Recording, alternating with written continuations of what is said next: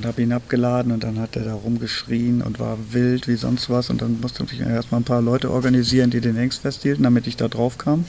Und das war, das war schon ein richtiges Abenteuer damals. Alle guckten zu und äh, dieser bunte, auffällige Fuchs schrie da rum.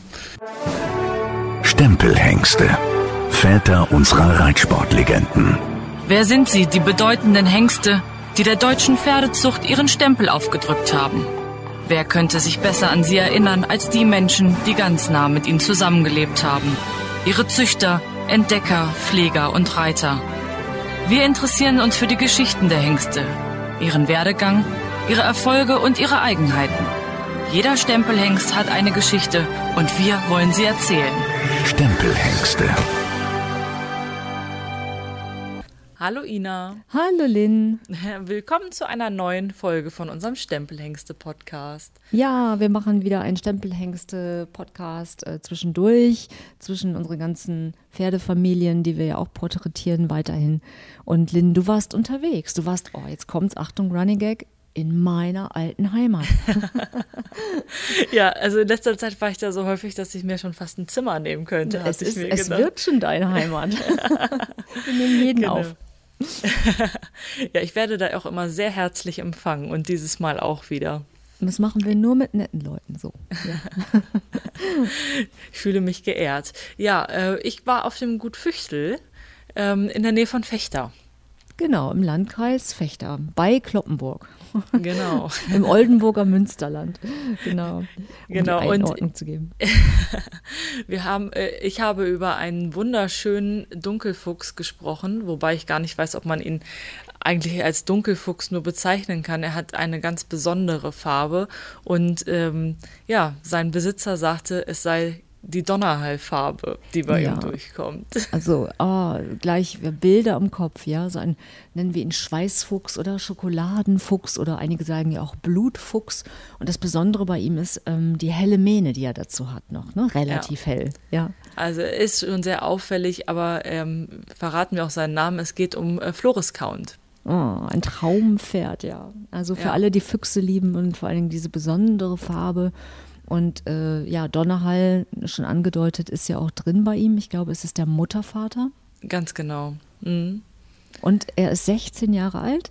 Genau, ist der jüngste, ich meine, es ist der jüngste Hengst, über den wir hier in unserer Reihe sprechen. Und auch sehr Und, erfolgreich schon, trotz seiner 16 Jahre erst, ne?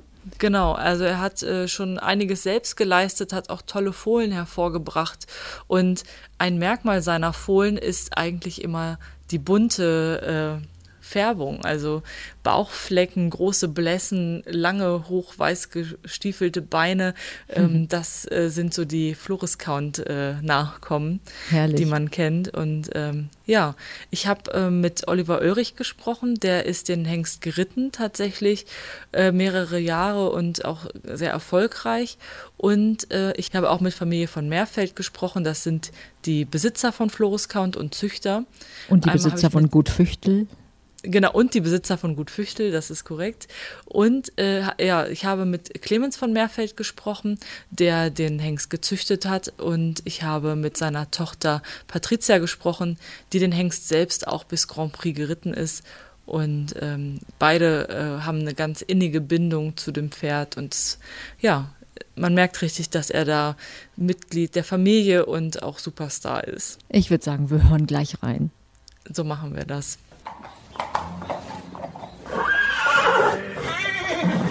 Vielen Dank für Ihre Zeit. Schön, dass äh, Sie mit mir über Floris Count sprechen wollen. Hm, vielleicht fangen wir einmal mit Ihnen an. Floris Count ist ja hier auf dem Hof geboren. Können Sie sich an den Tag erinnern? Äh, tatsächlich kann ich mich da sehr gut dran erinnern, weil ich hatte Besuch aus Australien und äh, äh, diese Stute hatte vorher schon mal einen äh, Florentio-Nachkommen bekommen, das waren Stutfohlen. Und äh, ähm, als Florescount geboren ist, kam eben so ein ganz dunkler, aber sehr bunter Fuchs. Und ähm, der war einfach von vornherein wunderschön. Nicht? Das war einfach ein ganz auffälliges Fohlen.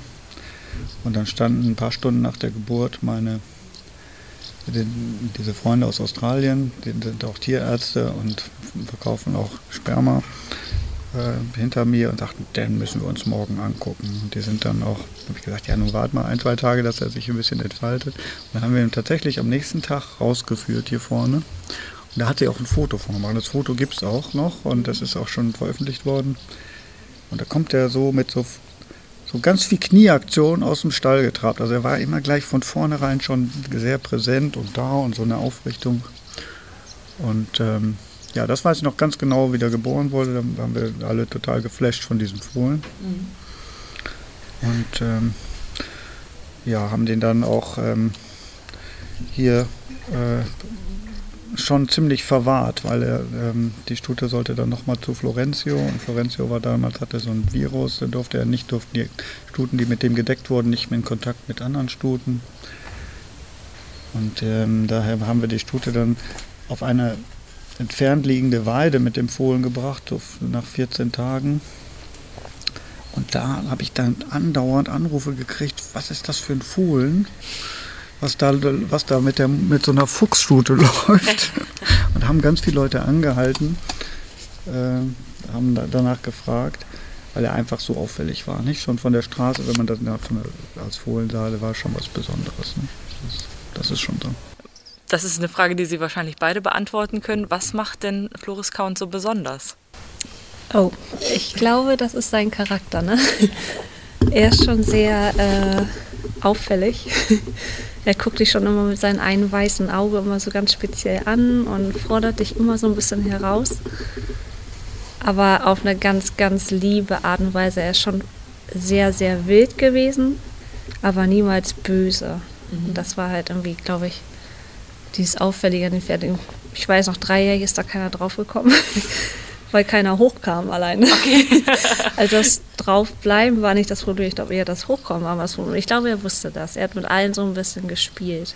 Okay, aber ohne dabei so bösartig Nein, zu werden. Nein, einfach weil er so ein bisschen, auch heute noch, wenn du ihn heute noch mit meinem Vater zusammentriffst, ist nochmal irgendwie diese ganz besondere Beziehung, wo er mit ihm spielt und andersrum, glaube ich auch. er ist schon ein Macho, nicht? Ja, also er ist so ein richtiger Macho. Das ist schon so, nicht? Also er ist einfach sehr dominant, der, der weiß auch ein bisschen, hier bin ich, nicht? So stellt er sich hin. Ich finde, so müssen Hengste auch sein, mhm. nicht? Also das ist einfach auch so... Ähm, wir hatten immer das Gefühl, das ist ein besonderes Pferd. Für uns stand an sich relativ schnell fest, dass wir den auch nicht verkaufen. Nicht? Mhm. Aber Angebote gab es sicherlich. Angebote gab es und es gab auch lange Sitzungen hier auch noch. Ich erinnere mich noch, dass ein bekannter Hengstaufzüchter dann nicht locker ließ und dann kam und dann haben wir hier ähm, den, ähm, in unserem Reiterstübchen gesessen und er hat gesagt, das musst du mir doch jetzt verkaufen und ich und wir sind dann einfach haben gesagt, nee, das machen wir jetzt mal nicht. Ne? Und ja. haben das dann auch so ein bisschen ausgesessen. Und das haben Sie wahrscheinlich auch nicht bereut, oder? Das haben wir ganz sicher nicht bereut, aber das ist natürlich schon ein Risiko, weil letztendlich wir sind auch Züchter und wir haben einen großen Betrieb und wir leben natürlich vom Verkaufen und nicht vom Behalten. Nicht? Und äh, bei ihm haben wir da die richtige Entscheidung getroffen. Aber es war auch ein schwieriger und langer Weg. Nicht? Das muss sagen, Patricia hat das ja schon erzählt, dass er auch als junges Pferd schon kernig war nicht? und es nicht einfach war, erstmal drauf zu kommen. Das Reitgefühl war immer überragend. Nicht? Das hat er auch in der Leistungsprüfung ja bewiesen. Er hat ja, das gibt es ja ganz selten, von beiden Testreitern eine 10 bekommen. Nicht? Das ist ja nun schon mal eine Aussage. Nicht? Also wenn da, aber ähm, wir haben das alles, glaube ich, ganz gut gemanagt und gut hinbekommen mit ihm, aber es war auch alles nicht ganz einfach. Ja, wie ging denn dann sein Weg weiter? Sie sagten das gerade, er hat als Fohlen dann da auf der Weide gestanden. Ja, erstmal ähm, war es eine große Enttäuschung. Also wir haben den Hengst aufgezogen hier, ganz normal im Laufstall. Er ist im Sommer in der Wesermarsch gelaufen und dann sind wir da hingefahren und haben gedacht, boah, was läuft denn da denn für Pferde? Nicht? Da liefen also Statesman und Floßkaun zusammen in einer Weide. Und wir konnten uns gar nicht entscheiden, welcher der bessere war. Und ähm, dann haben wir die hier anlongiert und haben gesagt, die stellen wir zur Körung vor. Zweieinhalbjährig und äh, sind dann zur Vorauswahl gefahren. Und damals war das noch äh, so, dass man, dass die Hengste erst einmal an der Hand und dann im Freilaufen, glaube ich, gezeigt wurden und da war er gleich raus. Also er kam gar nicht bis aufs Pflaster, der wurde nicht mehr angeguckt, wurde gleich abgewunken, äh, braucht nicht wieder vorgestellt werden. Und ähm, Ja, das, weil er einfach schmal und hochbeinig war und, und wir waren an sich hier überzeugt. Ich habe gedacht, ich habe nicht nur einen Prämienhengst, ich habe einen von den ersten dreien dieses Jahr nicht und war also ganz überzeugt. Es ist natürlich mit so jungen, großen Pferden immer so, die wirken etwas schlaksig, die sind hinten etwas wackelig, das war ja auch sehr lange. Ähm, aber ich war, da können Sie meine Familie fragen, wir waren richtig krank. Also ich war zwei Monate krank nach dieser Entscheidung und habe gedacht, das kann doch jetzt nicht wahr sein. So hast du dich nicht vertan. Du hast noch nie so ein Pferd gehabt. Und ähm, dazu kam, dass Statesman auch abgewunken wurde, weil er, der, der, war so wild da und wollte dann über die Tribünen springen. Da hatten die alle Angst, dass er beim Freispringen in die Tribünen sprang. Mhm. Und äh, da hatte ich also zwei so tolle Pferde. Und äh, beide schafften es nicht mal aufs Pflaster bei der Vorauswahl. Ja? Und da habe ich dann gedacht, ja, nee, das zeige ich euch nicht. Und dann haben wir das alles wieder runtergefahren, das Training, und haben dann im Januar wieder angefangen und haben die beide angeritten. Ähm, und dann habe ich gedacht, den zeige ich zur Sattelkörung nochmal. Das war dann im, dreijährig im April. Und dann sind wir im April mit den Hengsten da wieder hingefahren. Und dann habe ich ihn da in der, weiß ich noch, in Fechter in der kleinen Halle, da mussten wir ihn im Freispringen, im Freilaufen und Freispringen zeigen. Und dann sprach mich der damalige Chörkommissar Uli Henschke an und sagte, sag mal, warum hast du uns den Hengst nicht zur Hauptkörung gezeigt? Und da habe ich gesagt, das habe ich aber. Oh, kann doch gar nicht. Und dann war waren sie relativ ge, geflasht und der Hengst wurde dann, wie gesagt, bei, unterm Sattel, dann habe hab ich den da vorgeritten und äh, wurde dann gekürt. Und äh, ja, dann hatte ich das, was ich erstmal wollte. Aber wir waren natürlich von diesem großen Markt, vom Hengstmarkt weg und äh, hatten, konnten uns da nicht zeigen. Und da habe ich gesagt, ja gut, dann reiten wir den jetzt erstmal weiter. Aber Sie sind den von Anfang an geritten, also ja, ja, Sie ich waren so sein erster geritten. Reiter. Genau, ja, ja. Wie gesagt, das hat der Patricia auch schon gesagt, das war auch nicht so ganz einfach, da immer raufzukommen. Man musste immer ein bisschen betreuen, man musste ihn schon kennen. Also er ließ sich nicht gerne, das hat man oft bei großen Pferden, wenn man da in den, in den Steigbügel steigt, dass die den Druck auf die innere Schulter nicht so verkraften. Nicht? Und er hatte andererseits auch ganz viel Respekt vor Stühlen oder Hockern. Also es war schon, man wurde, ich wurde also im Grunde da drauf geschmissen auf das also Pferd. Ich wollte sagen, wie sind Sie dann da hochgekommen? Ja, ja. Und dann äh, da, da oben drauf und dann haben wir den hier geritten. Das ging aber alles super, der war super zu reiten, immer schon, hatte ganz viel Takt und Rhythmus und, und eine sehr gute Balance, obwohl er so groß war. Ich hatte damals noch meinen Freund äh, Pico Hannefer hier auf dem Hof und der hat ihn ein bisschen, ähm, hat ihn dann auch mal mitgeritten äh, und wir haben ein paar kleine Sprünge gemacht, weil das ja zur Leistungsprüfung anstand. Für uns war sich klar, wir stellen den zur Leistungsprüfung vor. Das war damals noch der sogenannte 70-Tage-Test. Ich habe ihn dann angemeldet, war auch mein erster Hengst, den ich überhaupt mal zur Leistungsprüfung anmelde. Und äh, dann haben wir mit ihm hier so einen kleinen Parcours gesprungen, wie man das mit so Dreiecken macht, so über 50 Zentimeter, nur dass, er mal, dass man ihn rechts rum, links rum lenken konnte und er auch mal einen kleinen Ochser sprang. Und ähm, ja, dann habe ich ihn, ich glaube noch im, im Herbst, so ich glaube, das war in Kloppenburg oder so, mal so eine Reitpferdeprüfung geritten. Weil ich dachte, wenn er jetzt zur Prüfung soll, muss er auch mal mit. Und dann sind wir mit dem Hengst nach Kloppenburg gefahren, zu dem großen Turnier, da sind die Wesalmis-Meisterschaften. Und habe ihn abgeladen und dann hat er da rumgeschrien und war wild wie sonst was. Und dann musste ich erstmal ein paar Leute organisieren, die den Hengst festhielten, damit ich da drauf kam. Das war, das war schon ein richtiges Abenteuer damals. Alle guckten zu und äh, dieser bunte, auffällige Fuchs schrie da rum. Und dann hatte ich auch noch das Glück, dass auf dem Nebenplatz dann so eine, ich glaube, so eine Pony-Dressurprüfung lief. Das wissen Sie alle, mit so jungen Hengsten ist das nicht so ganz erfreulich, wenn dann der Abreiteplatz voll ist mit Kindern und Ponys und Sie müssen dann den Hengst für eine Reitpferdeprüfung da präsentieren. Letztendlich war es immer so, wenn man drauf war, war alles gut. Ja, dann konnte man ihn lenken, man konnte ihn reiten und ich, der war zwar klatsche nass, aber er ist dann diese Reitpferdeprüfung gegangen und wurde Dritter mit, weiß ich nicht mehr, 8,0 oder sowas. Nicht? Mhm. War natürlich im Schritt nicht ganz so, wie er sein sollte. Aber das war dann, äh, hat, hat dann auch noch irgendwie geklappt. Viele reden da heute noch drum, wie ich da drauf geklettert bin auf den, auf den Riesenhengst, weil er ist schon ja auch sehr groß. Ähm, ähm, fanden das alles sehr heikel, aber es, es, war immer, wenn man oben war, war alles gut bei dem Hengst. Nicht? Es war einfach nur, wenn man unten daneben stand, neben dem Riesentier, und das ist manchmal auch heute noch so, ähm, dann äh, muss man schon wissen, was man tut. Nicht? Ja, da, und dann ist er eben nach, äh, Dann habe ich ihn nach Schlickau gebracht zur, zur Leistungsprüfung. Da hatte ich aber vorher schon einige Anrufe bekommen, weil jemand schon gehört hatte, dass ich so einen Hengst habe und äh, habe dann immer gesagt, nee, ich zeige euch den nicht und ich mache das nicht. Der geht erstmal jetzt in eine Prüfung und dann entscheiden wir weiter. Nicht? Und dann in Schlickau musste ich ihn ja noch vorreiten, dann habe ich ihn schön vorgeritten, habe denen erklärt, wie man da drauf kommt, weil das war immer das Wichtigste, dass die dann auch da drauf kommen. Dass der äh, Frontreiter auch hochkommt. Ja, ja, ja, genau. Und dann habe ich ihn mit ein bisschen Fracksausen, muss ich sagen, dagelassen. Ich habe gedacht, oh, was das wo wird. Dann schaut er, ich kam da an, da war der Diarado, wurde gerade abgeladen und da waren, das war eine richtig, richtig stark besetzte Prüfung, sowohl Springen wie Dressur. Waren schon echt gute, gute Hengste. Ja, dann habe ich gesagt, dann ruf mich mal an nach ein, zwei Wochen und dann habe ich immer mal telefoniert. Ja, geht alles so. Ne? Und dann hörte ich nur, geht alles so. Gut, Schlickau ist von uns auch ein bisschen zu fahren, dann war ich nicht so oft da, war ich dann einmal so zum, vor, dem, vor der Zwischenprüfung da, habe mir das da angeguckt und das sah alles gut aus. Die ritten dann ja auch, finde ich ja früher noch ganz gut, man ritt dann ja auch ins Gelände, die Hengste wurden in Gruppen ins Gelände geritten, auf der Rennbahn da und mussten dann auch mal so einen Geländesprung machen.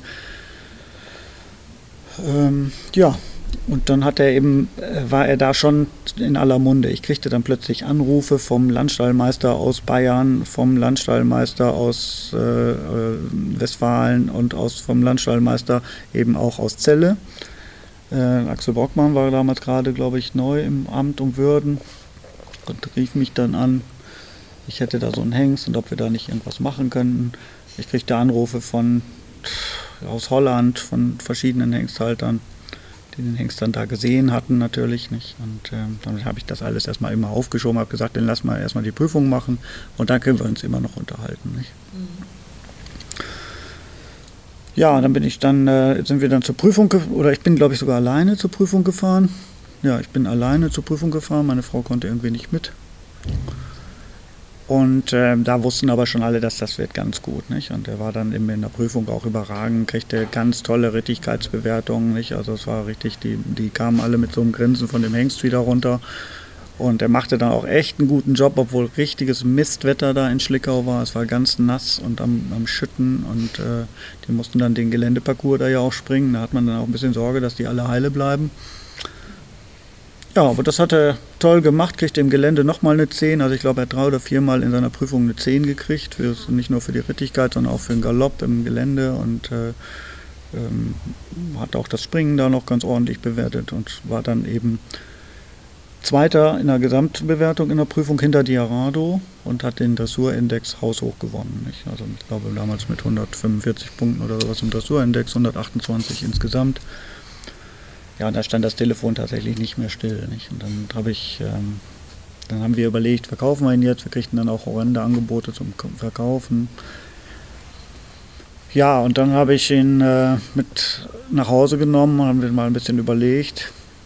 Und dann bin ich eben auf das Angebot vom Landgestüt in Celle von Axel Brockmann eingegangen, habe aber gesagt, Hengst geht nicht zu euch nach Celle, sondern der muss hier in der Region bleiben. Ich will das nur mit einer Partnerstation. Mhm.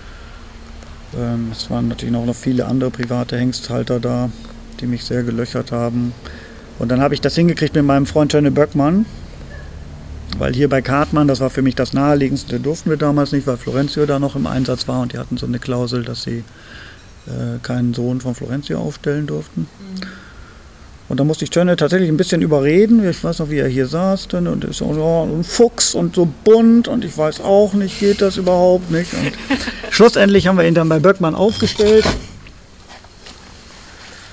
Ja, und ähm, das ging ja alles auch ein bisschen durch die Presse, dass er da die Prüfung gewonnen hatte und oder Zweiter war und eben doch ein auffälliger Hengst war. Und wir haben dann eine Kooperation gemacht, das war auch erstmalig mit dem Landgestüt Celle und der Tankstation Böckmann von hier aus. Und das ging groß durch die Presse natürlich und durch die Medien und ähm, das war so ein bisschen natürlich auch ein Glücksfall. Und er ist dann an sich erst vierjährig auch in Deckeinsatz gekommen. Mhm. In dem Jahr vorher hatte das Landgestüt schon einen Florenzio-Sohn, das war Fürst Nymphenburg. Da habe ich noch gedacht, oh, der ist ähnlich gezogen, ob das wohl gut geht. Der hatte dann auch schon einen Fohlenjahrgang eher. Aber ich habe dann so im Februar rief Johnny Bergmann an, du, dein Hengst hat schon 30 Stunden gedeckt im Februar. Und habe mir, oh ja, das ist ja ordentlich, ich hatte auch nicht so viel Erfahrung. Und dann kriegte ich aber im Mai äh, mal Nachricht von Tönne, sagt er, das, das nimmt gar kein Ende hier. Der hat schon viel mehr als De Niro und Fiedertanz zusammen und der ist schon bei, bei 180 Stunden oder sowas.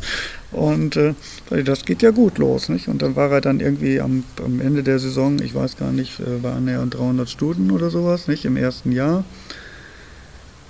Und das ging dann auch die Folgejahre in diesem Maße weiter. War dann ja auch ein bisschen, wir haben ihn dann nochmal eine Dressurpferdeprüfung geritten, die er gewonnen hat und sowas, aber wir haben ihn gar nicht viel auf Turnier. Er hat, glaube ich, nur zwei Turniere vierjährig gemacht. Nicht?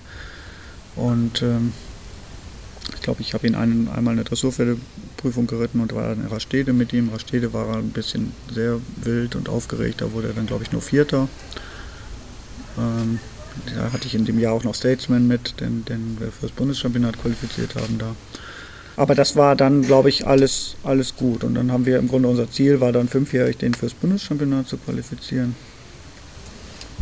Das hat dann mit ein paar Anläufen, weil er ja doch sehr hengstig war und sehr viel gedeckt hat. Und äh, wir konnten dann nur in der Saison, wir sind dann immer von, ich bin dann von hier aus immer dahin gefahren. Also die ganze Zeit sind wir immer jeden Tag oder jeden zweiten Tag zum Reiten zu Böckmann gefahren. Und dann habe ich mir bei Böckmann aufgeladen und bin zum Turnier gefahren, habe dann probiert und dann haben wir so zwei, drei Anläufe gebraucht, aber dann hat er auch die Quali-Bundeschampionat geschafft. Ähm ja, und damit war dann im Grunde alles so, wie es sein sollte. Nicht? Wir sind dann natürlich nicht, also ich habe das dann gelassen, wir sind dann nicht mit ihm zum Bundeschampionat gefahren. Das wäre, glaube ich, auch zu viel gewesen für so ein Hengst. Das ist einfach auch, dann muss man so ein bisschen sich beraten lassen, macht man das oder macht man das nicht. Mhm.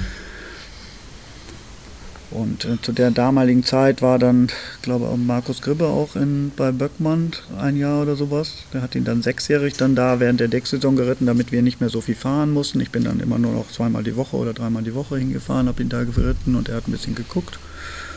Und hat ihn aber dann, hat Markus ihn auch zwei, dreimal auf Turnier geritten, hat dann auch zwei, drei M gewonnen, auch wieder qualifiziert zum Bundeschampionat. Ja, und dann war das so äh, bis sechsjährig alles tipptopp. Also er hatte einen ganz guten Start, hat ganz viel gedeckt, hatte tolle Fohlen auch, hatte dann gleich im ersten Jahrgang hier auch in Fechter das Spitzenfohlen bei der Fohlenauktion und hatte gleichzeitig auch in Pferden einen, einen ganz herausragenden Fohlenjahrgang auf den Auktionen. Ich glaube, auf einer Auktion waren plötzlich, das hatte ich noch nie gesehen, 26 Floruscount-Fohlen. Die haben ja immer so riesen Auktionen da gehabt über zwei Tage. Das war für den Durchschnittspreis der Fohlen nicht immer so zuträglich, aber da waren viele tolle Fohlen, auch ein paar teurere und natürlich auch ein paar günstigere. Nicht? Und ähm, dann geht ja immer gleich das Gerede durch, oh, die sind alle so und das ist gar nicht so toll. Aber es war dann eben zweieinhalbjährig auf der Körung, hatte er plötzlich, ich weiß gar nicht, äh, acht Hengste zugelassen zur Körung, fünf gekürt und drei, zwei oder drei Prämienhengste. Nicht? Und dann war das, dann, damit, das war so der Breakthrough, glaube ich, nicht, weil er dann plötzlich auch gleich aus dem ersten Jahrgang so viel Top-Hengste da hatte, äh, die dann auch gekürt wurden. Und das setzte sich in den nächsten Jahren ja auch so ein bisschen so fort. Seine Deckzahlen sind, haben sich ein bisschen normalisiert natürlich. Aber er hatte immer herausragende Fohlen, auch in Linien. Auf dem Fohlenchampionat hat er, glaube ich, bei dem ersten und zweiten Jahrgang den Vize-Champion und den Champion bei den Stut- und bei den Hengstfohlen. Würden Sie, was hat er so an seine Fohlen weitergegeben? Ach, also wir, waren, wir haben ihn ja auch eingesetzt hier und ich muss sagen, der hat unwahrscheinlich typvolle Fohlen gemacht. Nicht? Der, der markiert die so mit so einem ganz speziellen Gesichtern, nicht viel Halsung, langbeinig. Und die sind wirklich immer schön, nicht? Also man kann die, die schon bunt? erkennen, nicht? Viele bunte, nicht? Er hat schon viele Füchse gemacht, aber oft dunkle Füchse, nicht? Mit etwas Farbe dran. Das macht Füchse, finde ich, ja auch interessant, weil sie so einfarbig mache ich das gar nicht so gerne. Also, ähm, aber er hat bei uns zum Beispiel auch aus dem ersten oder zweiten Jahrgang zwei Rappen gebracht, nicht? Also Rapp-Stutfohlen. Eine haben wir noch hier in der Zucht auch, eine ganz tolle Stute aus einer Donnerschwee-Mutter. Ähm, also was, was ist, glaube ich, das, sonst würde der Hengst nicht bis heute auch so hohe äh, Deckzahlen haben. Also deckt ja immer noch sehr, sehr gut und äh, wird mit 16 Jahren immer noch sehr stark genutzt. Ähm, er macht sehr typvolle, bewegungsstarke Fohlen, die auch sehr gut verkäuflich sind. Und darüber hinaus macht er Reitpferde mit drei guten Grundgangarten. Nicht? Also sie haben wirklich, es gibt ja viele Hengste, die überragend die vererben überragende Trabbewegungen oder überragende Galoppbewegungen, dann fehlt dann der Schritt oder es fehlt der Galopp. Ähm, das ist bei ihm nicht so. Nicht? Also man muss einfach sagen, die sind auch unterm Sattel alle so, dass sie Schritt, Trab, Galopp haben. Und das ist, glaube ich. Und jetzt Promotipp. Reitsportfreunde aufgepasst. Aus dem Paragon Verlag gibt es einen neuen Podcast. Inside Reitsport gibt wöchentlich ein kurzes Update zu den aktuellen Themen aus der Reitsportszene. Hier erfahrt ihr in weniger als 10 Minuten, was ihr verpasst habt. Eine frische Folge erscheint immer mittwochs um 16 Uhr, kostenlos überall, wo es Podcasts gibt. Den Link zum Podcast findet ihr in der Beschreibung zu dieser Folge.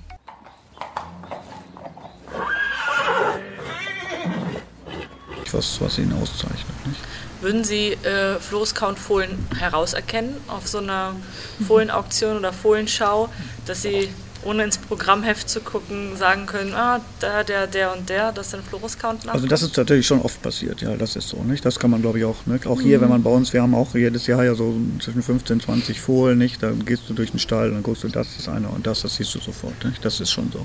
Mhm. Ne? Also Sie setzen ihn in Ihrer eigenen Zucht auch ähm, weiterhin ein? Das wäre ja ganz schlecht, wenn ich das nicht machen würde, nicht?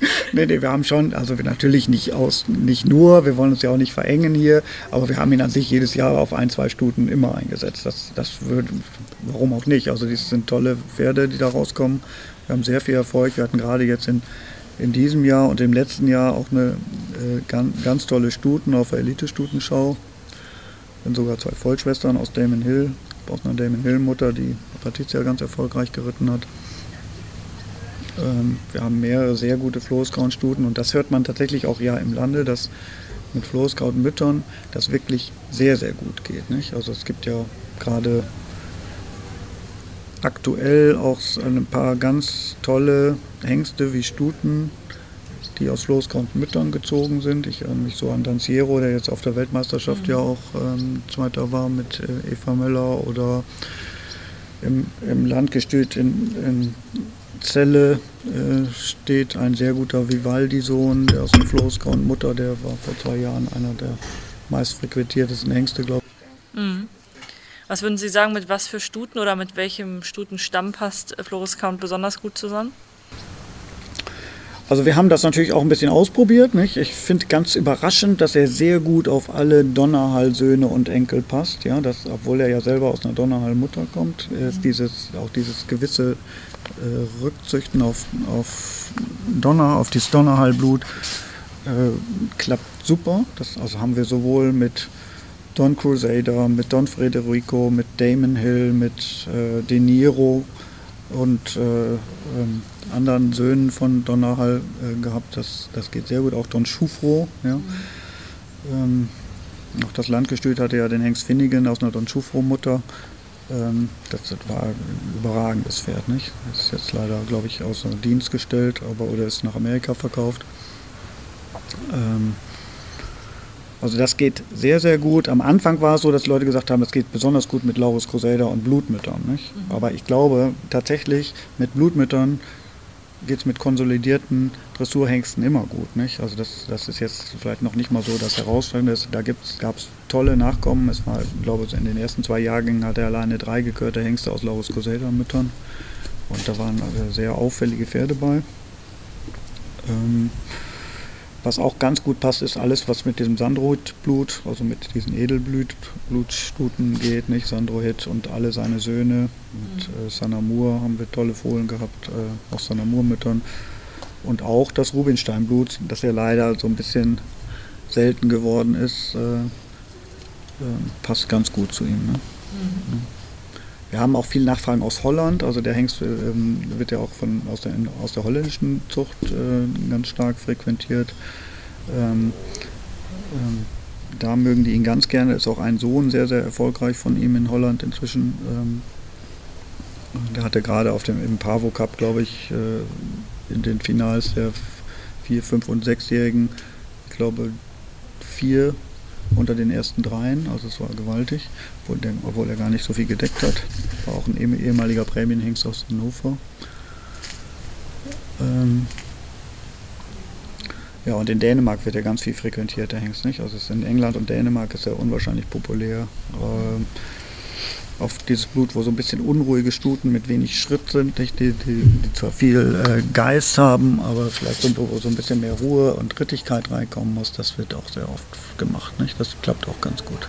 Ja. Tuchinski-Blut in, in Dänemark weiß ich zum Beispiel nicht. Also dieses, das, äh, das geht sehr gut. Ja, Sie beide sind ihn ja geritten. Sie jetzt zum Schluss äh, die letzten Turniere sozusagen oder die letzten Jahre Turniere. Ähm, wie würden Sie das Gefühl im Sattel beschreiben? Also er nimmt einen schon sehr mit. Er ist sehr, sehr, sehr schwungvoll. Also ich hatte danach, ich glaube, das war meine durchtrainierteste Phase. ich hatte sehr, sehr viele Bauchmuskeln danach. nee, aber es ist echt schon äh, ein sehr gutes Reitgefühl. Er hat unwahrscheinlich Lust zu arbeiten. Er will um, unwahrscheinlich viel lernen. Er will, will immer alles richtig machen. Was ich ganz interessant fand, war immer sein Ohrenspiel. Also du hast immer genau gesehen, wie er dir zugehört hat oder wann er mal abgelenkt war. Das war echt ein extremes Ohrenspiel, hat er immer gehabt.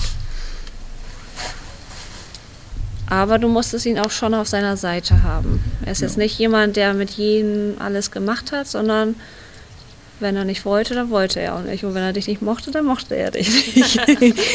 und das hat er einen auch gezeigt. glaube ich, immer nicht. Also ja, also ich hatte super, also ich hatte super Erfahrung mit ihm. Ja.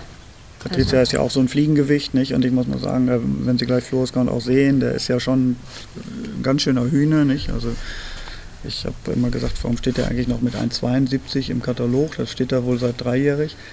Äh, das war er zuletzt vielleicht zweieinhalbjährig, also er hat ja sicher auch 1,75 Stock und ist schon mit viel Hals und ein gewaltiges Pferd einfach nicht. Ähm, der locker auch so 650 Kilo auf die Waage bringt, nicht? Und das war einfach immer ein tolles Bild. Also das war für mich, muss ich sagen, ich habe ja viel Freude und Erfolg an dem Hengst gehabt. Ich habe ihn selber geritten, habe auch mit ihm ein paar schöne goldene Schleifen gewonnen und auch viel Erfolg gehabt. Aber das Ergreifendste und das Herausragende an dem Hengst war im Grunde, als ich ihn äh, so mit meiner Tochter gesehen habe im Training. Wir sind dann äh, ja auch zum, teilweise eine Zeit lang zum Bundestrainer gefahren. Äh, hatten erstmal noch so ein bisschen mehr Ambitionen mit ihm. Ja, das war so für mich der ergreifendste Augenblick, als ich, äh, als ich das, äh, dann war das auch noch, der, ich glaube, es war erst das zweite oder dritte Turnier mit ihm in Rastede, wo sie dann äh, in einer großen Tour die Inter 2 gewann auch deutlich gewann, auch mit sehr guten Bewertungen, bis glaube ich 74 oder 75 Prozent von Einzelnen, vom Einzelrichter. Ähm, das, da hat sie ihn, glaube ich, erst das zweite oder dritte Mal auf Turnier geritten. Nicht? Und wir waren noch zwei Wochen vorher zum Üben in Hamburg gewesen. Da war er noch so ein bisschen auch sehr abgelenkt, machte schon ein paar ganz gute Sachen, aber da war sie dann nicht platziert. Ähm, und äh, da habe ich gedacht, jetzt, das, das ist es gewesen. Nicht? Das war natürlich auch so im Grunde im Wohnzimmer der Oldenburger Zucht und dann da Inter 2 zu gewinnen und dann am, am, Sonntag auch noch im Finale an zweiter Stelle, ganz, ganz knapp wurde sie dann geschlagen.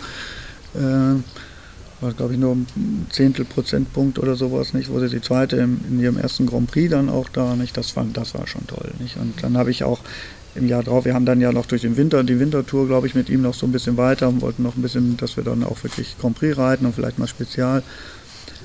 Er ist immer mal ein paar Mal so abgelenkt, weil er auch dann viel gedeckt hat. Im Winter wurde dann TG gemacht, dann war er schon auch, äh, auch war es auch mal ein bisschen anstrengend mit ihm. Aber ähm, dann hat Patricia gesagt, mir ist das auch von der Erwartungshaltung zu viel. Nicht, dass ich mit so einem Hengst ankomme, äh, wir waren dann auf Turnieren, ich weiß noch, wie wir da mal in Münster waren oder so, dann lief dann Franziskus und Floris Count, die mussten beide in der Halle abreiten, weil es draußen schüttete aus wie aus Eimern und das sind beides Hengste, die ja noch nicht immer nur, nur am langen Zügelschritt gehen wollen, sondern richtig arbeiten und alle standen drumherum und gucken, nicht? und wenn er, wenn dann mal einen Schritt nicht richtig macht, das verzeiht man der Ingrid Kimke eher, als wenn da eine Patricia Mehrfeld von Nowhere ankommt. Nicht? Und das war, dann habe ich auch verstanden, dass wenn ich diesen Stress vielleicht mit dem Hengst nicht mehr antun muss, den sowieso jeder kennt, nicht? Und wo jeder weiß, dass er sich gut vererbt, nicht? Und noch ein Grand Prix-Sieg und noch ein Grand Prix-Platzierung hätte uns jetzt auch nicht so weitergebracht. Und dann haben wir an sich beschlossen, dass wir äh, den Hengst gesund halten wollen, dass wir ihn weiter reiten und äh, auch fit halten, weil ich glaube, auch wenn man ihn nicht mehr reiten würde, wäre er auch unglücklich. Ähm, und sie werden dann ja auch steif, aber dass wir ihn eben nicht mehr auf Turnieren vorstellen, sondern vielleicht nochmal für die eine oder andere Hengstschau. Das haben wir ja auch jetzt gerade in diesem Frühjahr nochmal gemacht, so mit einem Video dann zwar. Aber ähm, also wir können ihn jederzeit aus dem Stall holen und, und Grand Prix-Lektionen reiten, aber wir wollen halt, wollten halt diesen Stress nicht mehr. Nicht? Mhm. Dass man sich da beweisen muss. Und das hätte, da müssen wir auch ehrlich sein, international nicht gereicht, nicht, weil wir da auch ein bisschen no, als No-Name daherkommen. Und wir sind beide so ein bisschen mehr so gestrickt, dass wir junge Pferde ausbilden und weiterentwickeln wollen und haben den Stall ja auch voll mit anderen Pferden. Mhm. Und das wäre für uns einfach zu aufwendig geworden, diese ganze Nummer. Und wir wollen ihn auch nicht kaputt reiten. Und jetzt ist er doch sehr zufrieden, sehr glücklich. Nicht, wenn er wiederkommt, wir merken immer, dass er sich relativ schnell hier wieder einfindet. Bei uns ist er ja auch dann jeden Tag, wird er morgens geritten und geht dann nachmittags nochmal entweder auf Paddock oder auf die Weide und ist dann auch so ein bisschen Pferd. Und äh, das dankt er uns auch, nicht? Also das finde ich schon dann auch ganz schön, dass er äh, auch mit 16 noch topfit ist, klare Beine hat und äh, Klar kommt er so ein bisschen eingerostet aus der Decksaison dann immer wieder. Er ist dann drei, drei bis vier Monate bei Böckmann auf Station, da wird er nur bewegt. Aber wir haben ihn jetzt zum Beispiel, habe ich ihn wieder richtig gut. Nach, jetzt ist er drei Wochen hier, drei, drei vier Wochen. Ne? Und es fühlt sich richtig gut an und macht alles. Und ich kann ihn jederzeit auch jemandem zeigen, wenn er kommt. Nicht? Und so wollen wir das versuchen, dass wir es noch ein paar Jahre hinkriegen. Mhm. Welche Lektionen fühlen sich so am besten an? Was ist sein, was macht er am besten? Ich glaube, am besten, das war immer ein Wechsel. Nicht? Also ich glaube, Wechsel ja. konnte er schon fünfjährig. Ne? ne? Die ganze Galopptour, das ist sein Thema, nicht? Das kann er einfach nicht. Also das äh, das spult er halt einfach Das spult ab. er einfach ab. Der konnte ja. schon fünfjährig an der langen, konnte einen Wechsel nach zum Außen zum Handgalopp machen. Das war überhaupt kein Problem, wo man mit anderen Pferden monatelang rumtrickst, bis die mal einen einzelnen Wechsel springen, war das bei ihm überhaupt kein Thema. Das habe ich ihm innerhalb von drei Wochen beigebracht. Mhm. Ähm, an sich konnte er das schon eher, als das musste. Und dieses Galoppieren ist immer noch, ich meine, der hat nicht umsonst auch eine 10 für seinen Galopp gekriegt. Der kann zurück, der kann nach, nach vorne, der springt immer aus, so einem, aus dem Kapalgelenk so nach oben raus, nicht über den ganzen Körper. Man merkt richtig da oben, das ist ein Kraftwerk unter einem, nicht? Das ist schon eine herausragende Grundgangart. Das ist sicher der Galopp und das gibt er tatsächlich auch weiter, nicht? Und muss man sagen, alle Nachkommen galoppieren sehr, sehr gut, nicht? Mhm. Ähm, hat er irgendwelche, ja, so Marotten oder Eigenarten? Irgendwie so kleine Ticks jetzt im Umgang oder beim Reiten? Gibt es irgendwas? Ach, der hat schon ein paar Marotten, nicht? Das ist so, wenn du an seiner Box vorbeigehst und machst und, und willst mal eben so ein bisschen kraulen, dann macht er, dann kneift er dich erstmal. Ja, dann ist er schon so ein bisschen, ja, ja. Er ist einfach so, äh, ja, das ist ja auch so ein Publikumsmagnet, nicht? Das heißt, wenn, wenn auch wenn ich so bei den Hengstvorführungen in Zelle, in, äh, in Celle war, nicht in Celle, aber ich, wir sind ja, wir haben, früher waren es ja Tourneen, die wir gemacht haben mit dem Hengst. Nicht? Wir haben den ja an, drei, vier Mal in der Saison gezeigt, weil wir ja sowohl fürs Landgestüt als auch für Böckmann losfahren mussten. Und dann standen die Leute immer vor der Box und darf ich mal anfassen und so. Das hat er gerne, nicht? Also dann steht er da und guckt und so, dass er in die Kamera guckt. Aber er knabbelt eben auch gerne, nicht? Seit ein Hengst, nicht? Ja. Das macht er schon so ein bisschen. Aber er liebt die Aufmerksamkeit und er liebt auch das Publikum. Ja, absolut. Nicht? Das, also das, das merkst du schon. Gerne. Und er hat ja so ein bisschen so ein Radarauge, hat ja ein ja. so ein Auge mit so einem weißen Rand. Ja. Und äh, da guckt er dich immer so ganz speziell. ja, nicht falsch hat er ist jetzt für den Zuchtdenkst unter Umständen ein Ausschlusskriterium. Es ist nicht so wie Wei Hai Wei, dass er so ein helles Auge, aber er hat so ein weiß, ein Auge ein bisschen, mhm. bisschen heller und damit guckt er einen immer so ganz gezielt an. Das kannst du gleich auch nochmal sehen. Ist immer so. Er liebt Äpfel und Möhren. Also als Patricia ihn noch geritten hat, hat er hat jeden Tag sein Äpfelchen und Möhrchen gekriegt. Nicht? Da, da, da stirbt er für, nicht? Da macht er alles für. Ne? Das ja. ist schon so. Damit kann man ihn überzeugen von sich schon mal. Ja, aber, aber ist, sonst ist er ein Schaf an sich. Ne? Also ich kann, ja. ich bin ja, als er im Training war, haben wir ihn immer zusätzlich noch wurde er immer Schritt geführt und ich hasse es, Pferde Schritt zu führen. Dann habe ich mein Fahrrad genommen und bin mit ihm hier durch den Wald gefahren, am Fahrrad, nicht, am, am Strick, nicht. Also den kannst du so mitnehmen, dann läuft er mit hinter dir Schritt. Äh, das ist überhaupt kein Problem. Das fanden die Leute immer ganz erstaunlich, dass das mit dem Hengst geht, aber letztendlich ist es auch nur ein Pferd, nicht? Und der ist gut erzogen. Man muss natürlich so ein bisschen wissen, was man da macht, nicht? Und äh, nicht unbedingt an der Stutenherde vorbei, aber ähm, ich konnte ihn immer hier so in der Runde durch die, über die Waldwege mit dem Fahrrad Schritt führen. Dann hat er seine halbe Stunde Schritt gekriegt und gut war. Mhm. Und ich war nicht ganz so kaputt. ähm, Sie haben vorhin schon gesagt, Sie haben hier so um die 100 Pferde, die immer hier so auf dem Hof ähm, dazugehören. Mhm. Trotzdem sagen Sie, dass äh, Floris Count irgendwie Familienmitglied ist. warum er und nicht einer von den anderen 99?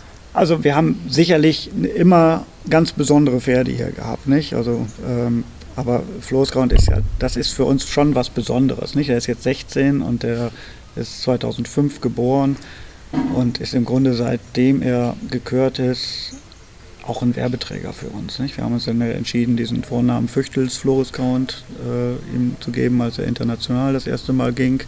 Das war, glaube ich, sechsjährig.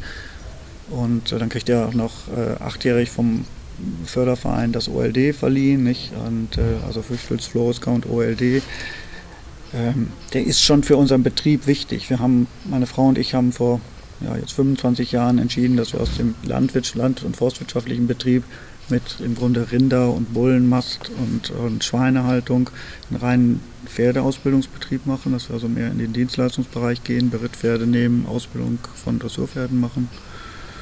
Und da war das natürlich mit Floska und diese ganze Geschichte für uns ein Glücksgriff. Nicht? Wir sind unwahrscheinlich populär geworden durch den Hengst. Also äh, die meisten Leute kennen Floruscount und nicht mich. Nicht? Also das muss man einfach sagen. Nicht? Das war ja auch immer ein bisschen das Problem, was Patricia dann gesehen hat, wenn sie mit dem Hengst um die Ecke kam. Und also, ach, der Hengst. Und dann das Mädchen, was macht die denn da oder so, nicht? Mhm. Dieses blöde Gerede, was dann ja loskommt von Leuten, die noch nie äh, so einen Hengst geritten haben auf so einem Niveau, nicht? Und ähm, und heute wird ja sehr schnell, wird ja alles Mögliche zerredet. Nicht? Und äh, also wir, ich muss sagen, ich habe mochte, meine Frau und ich haben ja irgendwann, als er eine Woche alt war, gesagt, den verkaufen wir nicht. Ne? Dann haben die Leute immer alle gesagt, was willst du mit so einem Fuchs und dann noch bunt? Das geht als Hengst sowieso nicht. nicht? Das hat sich ja nun deutlich anders erwiesen. Abgesehen davon war Donner halt auch ein Fuchs. Ähm, aber ähm, ja, der hat für uns einfach was geleistet, nicht? Das gibt es ja auch auf anderen Stationen. Ich erinnere mich ganz gerne, und das ist auch eine tolle Geschichte vom Hof Sosat mit Landor zum mhm. Beispiel. Nicht? Die, ist, die haben ja noch eine ganz andere Kurve gekriegt danach. Nicht? Das haben wir nicht gewollt. Also wir haben uns haben auch einige gesagt, warum machst du nicht eine Hengststation auf? Aber das war im Grunde nie unser Ansinnen.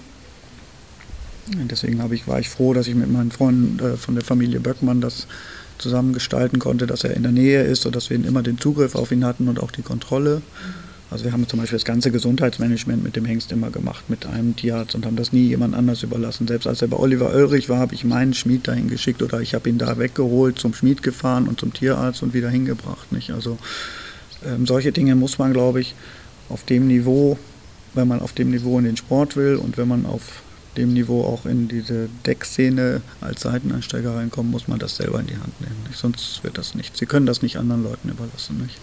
Da bin ich mir ganz sicher. Und da haben wir, ja, mit ein bisschen Glück auch, glaube ich, viel richtig gemacht. Ähm, und das danken wir dem Hengst auch. Nicht? Ich meine, ich habe bis, bis vor zwei Jahren auch richtig irre Kaufangebote für den gehabt. Nicht? Also es sind schon Leute auch mit dem Jet hier eingeflogen und wollten den Hengst sehen und ausprobieren und haben uns auch einigermaßen Unsummen dafür geboten. Und dann hat auch meine Frau, ganz richtig ist ja Betriebswirtin, gesagt, äh, wenn du den jetzt verkaufst, musst du die Hälfte zum Finanzamt tragen und dann danach ist das andere in so einem Betrieb auch schnell versickert. Nicht? Also das ist dann eben, das macht keinen Sinn, da kann er doch besser jedes Jahr äh, selber für sein Auskommen sorgen und es bleibt ein bisschen was dabei über und das hat er ja auch wirklich gemacht. Nicht? Also es ja. ist ja so, selbst wenn ich äh, äh, das mit Partnern mache, die natürlich auch ihr Geld daran verdienen, äh, hat, er, hat er schon eine Menge Fohlen und äh, gebracht und äh, spielt jedes Jahr seine Decktaxe ein und er hat einfach das auch verdient, dass wir ihn gesund halten und, mhm. und zu ihm halten und er bei, bei uns bleibt. Nicht? Ja, es ist auch schön, wenn so ein Hengst dann wirklich sein ganzes Leben äh, auf einem Hof verbringt. Also auch wenn er natürlich zwischendurch bei Birkmann steht oder so, aber das ist ja hier sein Heimat. Stall sozusagen. Ja, und wir kennen ihn alle. Also jetzt inzwischen reitet ihn auch meine Frau mal mit und äh, wir haben ihn alle drei jetzt äh, so geritten. Äh, sicherlich ist es so ein bisschen mein Leib- und Magenpferd auch. Nicht? Ähm, er hat nun auch noch Geburtstag an meinem Hochzeitstag. Was für ein Zufall. das ist ja, ja, das war vielleicht auch der Grund, dass wir ihn damals gesagt haben, den behalten wir mal nicht. Das ist schon so nicht. Und äh, ja, jedes Jahr geht dann der Spruch, äh, von meiner Frau, dass ich den Hochzeitstag nur behalte, weil es der Geburtstag von Flores Count ist. Ja. ist Ja. Vielleicht äh, hat sie recht, aber man kann es ihnen nicht nachweisen. Nein, man kann es nicht nachweisen. Genau, da lege ich Wert drauf. Ja, genau. Das ist so. Ja, sehr schön. Dann ähm, kommen wir zum Ende. Und äh, zwar hätte ich am, am Ende gerne, dass Sie mir folgenden Satz beenden. Flores Count ist für mich. Wer von den beiden fängt an? Also Floßgrauen ist für mich ganz klar ein Herzenspferd, nicht? Und das, äh, ich muss auch sagen, man sagt ja so Horse of your lifetime und das ist ja ganz klar, nicht? Also ich habe viele, viele tolle Pferde gehabt und äh, aber ich glaube, dass ich so ein Pferd auch nicht wiederkriege. Das ist auch belegt. Also ich meine, ich habe nach Floßgrauen zum Beispiel noch ein paar Hengste gezüchtet und auch, und auch groß gemacht und auch gekürt bekommen, aber nie wieder so ein Pferd bekommen. Und ich bin mir relativ sicher, ähm, es wäre zwar schön, wenn es mir nächstes Jahr gelingt oder übernächstes Jahr, aber ich bin mir relativ sicher, dass uns das auch nicht ein zweites Mal gelingt. Also Horse of my lifetime. Definitiv. Und Floris Kaun ist für mich ein Familienmitglied, weil er einfach gefühlt schon immer da war und ich mich auch selbst, auch ich mich, obwohl ich da, wie alt war ich da? Zehn, an seine Geburt erinnern konnte und an seine Erscheinung und es ist einfach ein Familienmitglied. Er war immer da, er gehörte immer dazu und war einfach ein Herzenspferd von der Familie. Und davon hatten wir genau zwei Pferde. Das war meine Stute letztes Jahr, die ist leider eingegangen. Und Floris Count. Und da wird auch keiner rankommen. ja. Sehr schön. Schönes Schlusswort. Vielen Dank.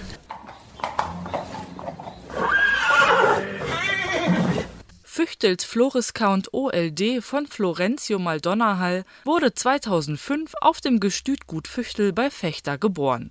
Der Dunkelfuchs wurde bei seiner Hengstprüfung 2008 in Stiekau Sieger im Dressurindex und begeisterte Juroren, Testreiter und das Publikum mit seinen überragenden Grundgangarten und seiner Rittigkeit.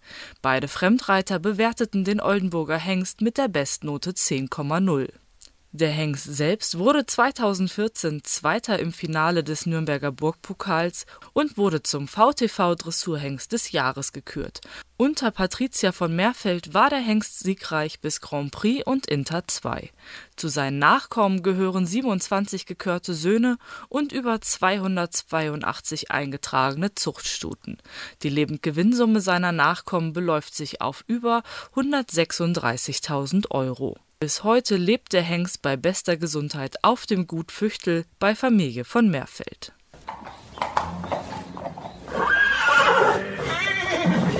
Hallo, vielen Dank, dass ich hier sein darf. Vielen Dank für Ihre Zeit. Ähm, können Sie sich daran erinnern, wann Sie Floris Count zum ersten Mal gesehen haben?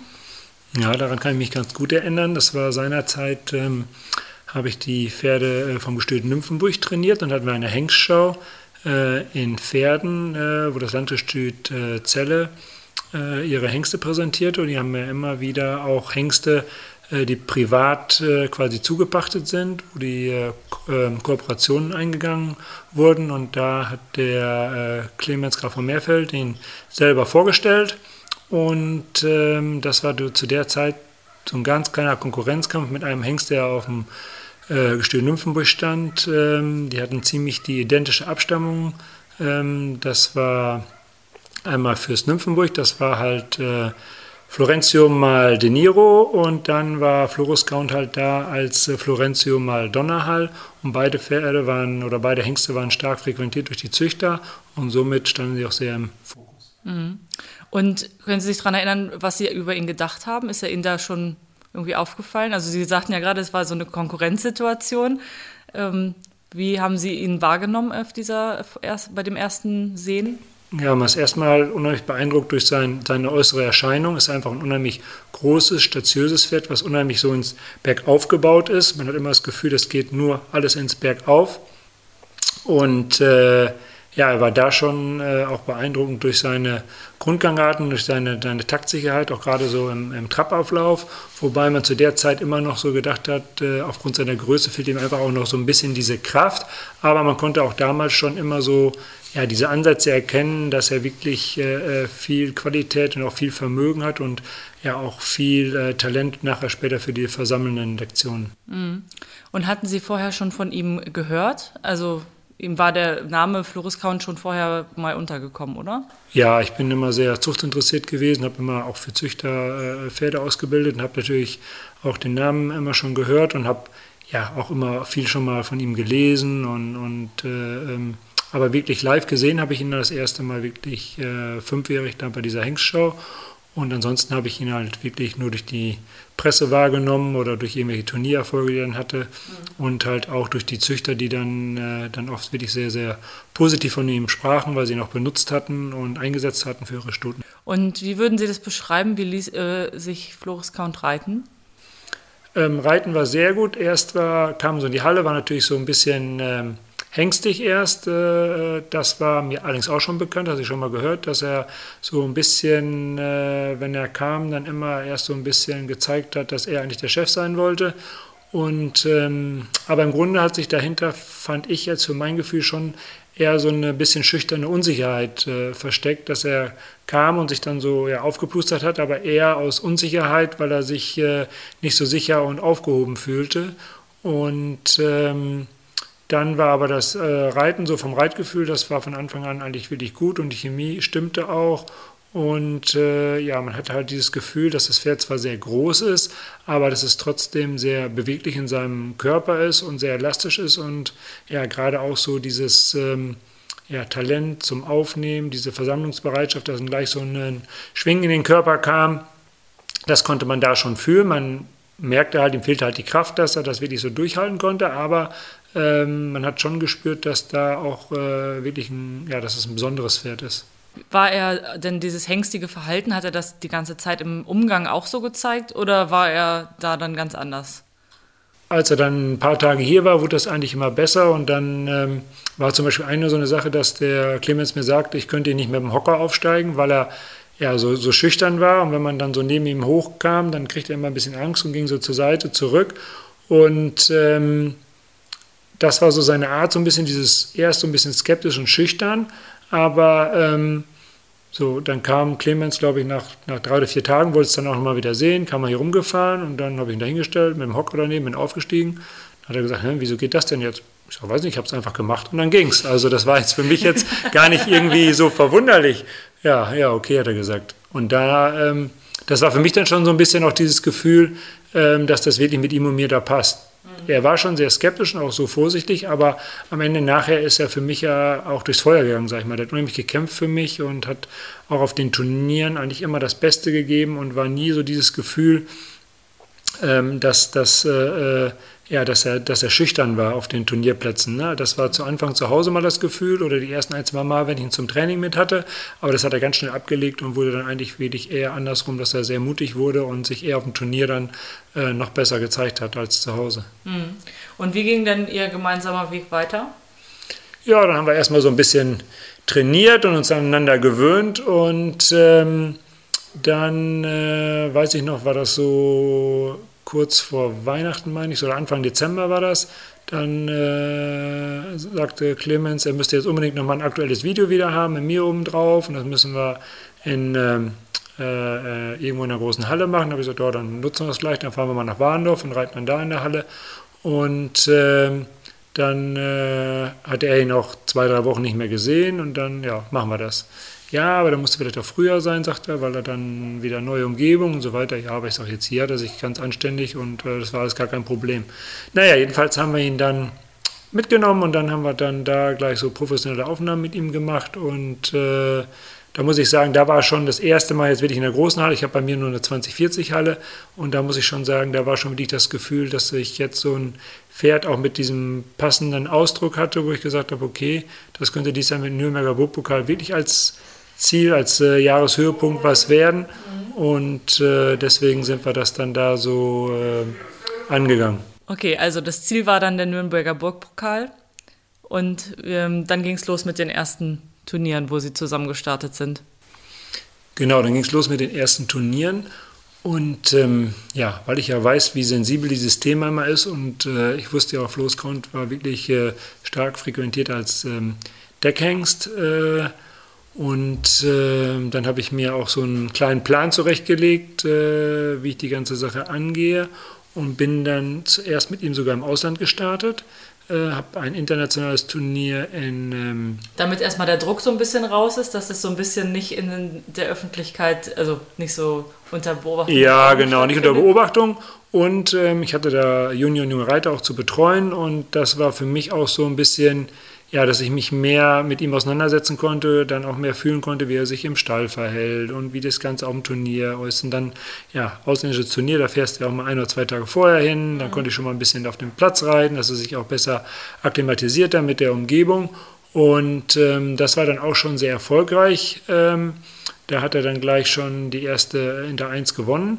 Und äh, da muss ich wirklich sagen, das war genauso wie das Pferd eigentlich auch immer so rüberkam, dass er auf den Platz kam und dann wirklich jeder so aufgrund seiner Größe und seinem äh, äußeren Erscheinungsbild dann immer schon gleich sagte, oh, was ist das denn für ein Pferd, was ist das denn da jetzt für ein neues Pferd? Mhm. Und, Weil er diese ähm, Ausstrahlung. Genau, diese Ausstrahlung hat dann jeden gleich so gefangen und ich glaube, das ist auch das, was es ausgemacht hat, warum ihn so viele Züchter benutzt haben, weil er einfach diese besondere Ausstrahlung halt hatte und hat und deswegen ähm, glaube ich, äh, äh, ja, dieses Besondere, äh, ja, dass er diese Menschen gleich so in seinem Band zieht. Mhm. Sie sagten jetzt mehrmals ja, dass er so ein bisschen schüchtern manchmal gewesen ist, so ein bisschen brauchte, bis er so seinen Mut fasste. Ist das äh, also häufiger bei anderen Pferden auch oder ist das schon sehr besonders für ihn? Ja, ich glaube, es ist schon ein bisschen besonders für ihn. Also ich sag mal, ich habe ja wirklich ganz viele Pferde ausgebildet und äh, mit den verschiedensten Charakteren.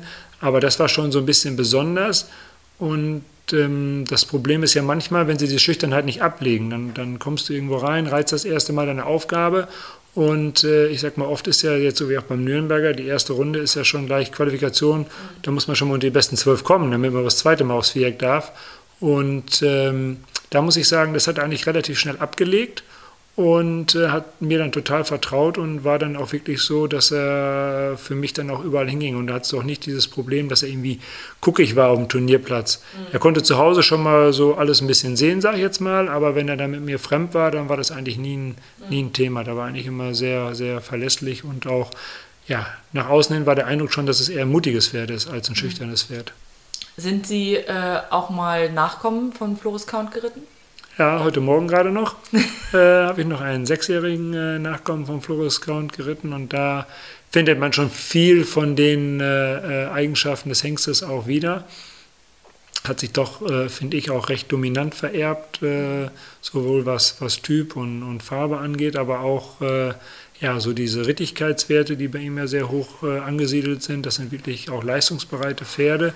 Ähm, aber auch dieses Pferd zu Anfang so ein ganz bisschen schüchtern gewesen ähm, und hat das dann aber auch jetzt mit dem Reiten, sage ich mal, wenn er sich dann auf seinen Reiter verlässt, dann ist das auch mit dem, mit dem Schüchternsein ist dann auch gleich verschwunden gewesen und äh, jetzt ist es wirklich ein sehr, sehr leistungsbereites Pferd und ja, das macht schon immer Freude, wenn man auch die Nachkommen mal mhm. der Hengste reitet. Ist es auch ein bunter Fuchs? Oder? Auch ein bunter Fuchs, genau. der, heißt, der heißt sogar fein bunt, heißt der, äh, weil der so bunt ist. ja. Wie war das bei ihm? Er war ja auch im Deckeinsatz und im Sport gleichzeitig. Hat er das ganz gut handeln können? Ja, das war so ein bisschen schwieriger. Also ich sag mal, wir haben ja hier in Kooperation mit der Hengststation Rischer Kunermann das gemacht. Da ist der Hengst dann äh, äh jeden Morgen erst zum Absamen zur äh, Hengstation Rischer Kunermann gefahren worden. Und das war zu Anfang der Saison war es gut, da war es gar kein Problem. Ähm, hatte ihn dann hier in Hagen bei Hosse und Dreams geritten, da aber bewusst auch keinen Nürnberger geritten, habe ich auch internationale Tour mit ihm geritten, mhm. weil ich halt wusste, Anfang des Jahres, da kommen schon diese Paare, die, äh, ich sag mal, mehr Erfahrung miteinander haben und das war mein zweiter Turnierstart erst mit ihm. Ähm, war dann aber auch sehr gut äh, platziert in der, in der anderen, in der äh, kleinen internationalen Tour, St. Georg in Inter 1 und äh, bin dann nach Balve gefahren, das weiß ich noch, äh, um da Quali Nürnberger zu reiten und äh, war da auch gut platziert. Ich glaube, wenn ich es richtig in Erinnerung habe, war da Vierter, glaube ich, in der Quali nachher. Aber da sind wir an diesem bisschen Hengstigen dann, ich sag mal, gescheitert oder äh, das hat ihn so ein bisschen abgelenkt, dass er mehrmals während der Prüfung dann gewiehert hat. Mhm. Und das war so das erste Mal, wo ich gesagt habe, so jetzt äh, ist es ihm so ein bisschen im Weg mit dem Decken und mit dem äh, Hengstig sein. Mhm. Und ähm, Da äh, weiß ich noch, da sprach mich dann Henning Lehrmann, der war Richter der Prüfung an, und sagte, ist das ein schönes Pferd und mit so viel Qualität. Schade, dass er so hängstig ist hier. So, und das war dann für mich so ein bisschen das Zeichen. Da habe ich dann mit Clemens auch drüber gesprochen, habe gesagt, so, ich sage, wenn wir jetzt das Deckgeschäft äh, wirklich so weiter betreiben, dann wird das schwierig, jetzt in dieser Phase so eine Qualifikation zu reiten. Und äh, dann haben wir uns halt abgesprochen und haben gesagt, das schadet dem Hengst ja auch nichts, wenn er jetzt ein bisschen pausiert auf den Turnieren. Ich trainiere in Ruhe weiter. Wir machen die Decksaison zu Ende. Nur wenn ich, dann war das Ziel Pferden, da war WM Junge Pferde, mhm. äh, wo ich sowieso als äh, Trainer auch tätig war. Und dann ähm, haben wir gesagt, dass wir das als Ziel nehmen, dass wir da dann quasi in Nürnberger wieder reiten. Auch gerade für die Züchter da. Im mhm. Hannoverschen war das ja äh, eine tolle Sache, dass wir den Hengst auch sportlich gehen sehen konnten. Und dann haben wir gesagt, das war Anfang Juni, glaube ich, das Turnier in äh, Balve. Und dann haben wir ihn wirklich erst, also acht Wochen gar kein Turnier geritten und haben das Deckgeschäft zu Ende gemacht und haben ihn dann aber auch 14 Tage vor Pferden da rausgenommen, haben gesagt, so, jetzt soll er Sport gehen und dann haben das äh, die Decksaison dann quasi beendet. Mhm. Und ähm, gibt es eine Situation mit dem Hengst, an die Sie sich immer erinnern werden?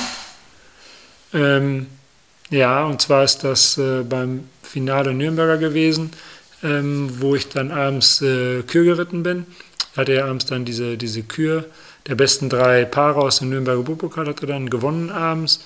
Und da war genau das, was ich gesagt habe. Der ging dann für mich durchs Feuer. Der, also der machte alles für mich. Da ja, konnte ich die ganze Kür im Grunde, hätte ich fast ohne Züge reiten können. Dann habe ich, keine Ahnung, habe ich dann nachher auch äh, auf der Mittellinie Dreierwechsel mit einer Hand geritten und solche Dinge, weil ja, der war sowas von fokussiert auf mich und das muss ich sagen, äh, das ist das, was am meisten äh, so im Kopf geblieben ist. Dieses Gefühl, was er einem da so gegeben hat, dass er so wirklich für einen gekämpft hat und bei einem war. Mhm.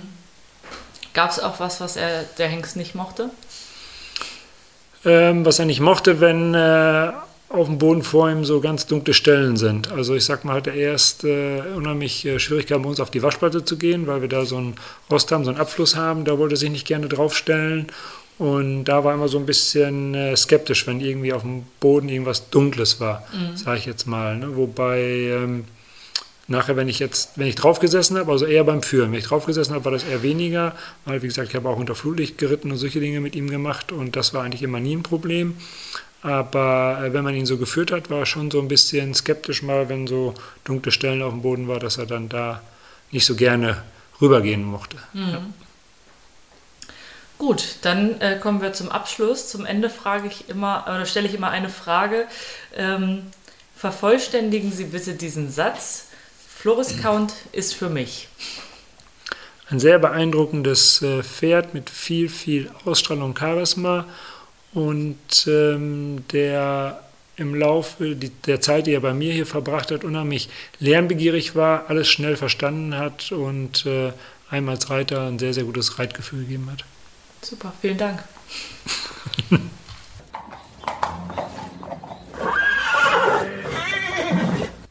Wow, vielen, vielen Dank. Das war ja wirklich spannend. Und, äh, und dieser Punkt, dass ähm, Clemens von Meerfeld schon ganz viele Kaufangebote bekommen hat, als der Hengst noch als Fohlen auf der Weide stand. Also ich glaube, ich wäre einer davon gewesen. Ich habe das ja, ja, auch schon mal gemacht. Ja, ich habe auch schon mal so ein tolles Fohlen gesehen und habe dann irgendwie mich durchs Dorf gefragt, um den Besitzer ausfindig zu machen. es gibt diese Momente. Ja, du siehst so ein Fohlen und weißt, es ist etwas Besonderes. Und ich glaube, bei ihm und auch mit der tollen Farbe, ja, ja. da stand schon dran geschrieben ja, ich kann mir das, ich, ich stelle mir das auch vor, wie die Leute da an der Weide angehalten sind mit dem Auto beim Vorbeifahren und ja. irgendwie fasziniert von ihm gewesen sind. Und ähm, ja, ich glaube, diese Faszination, die übt er auf jeden Fall bis heute noch aus und ähm, hoffentlich noch viele weitere Jahre. Ja, das stimmt. Und in der nächsten Folge, ja, da lassen wir es noch mal ein bisschen überraschend offen. Geht es um einen Stempelhengst oder geht es um eine Reiterfamilie wieder? Genau. Wir werden auf jeden Fall wieder für euch unterwegs sein. Und äh, bis dahin folgt unserem Account. Das ist ziemlich wichtig. Also folgt unserem Podcast, damit wir in den Rankings immer schön weit oben angezeigt werden. Wir freuen und uns über eure Likes natürlich. Genau, wir freuen uns und wir freuen uns auch über euer Feedback und äh, ja, schickt uns gerne eine E-Mail oder auch ja, schreibt uns bei Social Media an. Ähm, wir freuen uns von euch zu hören. Prima. Bis dann. Bis dann. Tschüss. Ciao. Tschüss. Stempelhengste. Väter unserer Reitsportlegenden.